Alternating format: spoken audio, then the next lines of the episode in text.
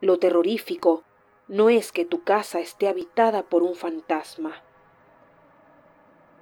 ni que éste pertenezca a la persona con la que compartías tu vida hasta hace poco menos de un año,